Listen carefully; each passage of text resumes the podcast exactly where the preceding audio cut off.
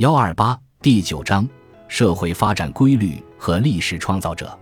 从总体上看，唯物主义历史观产生之前的历史观存在两个主要缺陷：一是至多考察了人们历史活动的思想动机，未能发现社会发展的客观规律；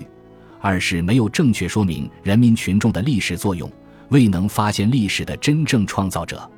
唯物史观超越了唯心史观。进一步探寻并发现了精神动力背后处于历史深处的动力的动力。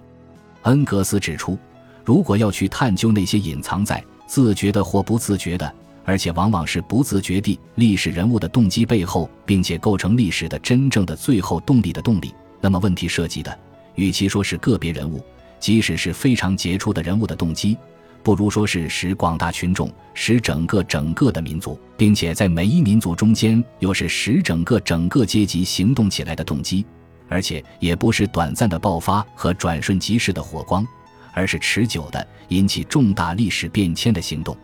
从物质实践出发，唯物史观揭示了社会发展规律，科学的解答了历史创造者的问题。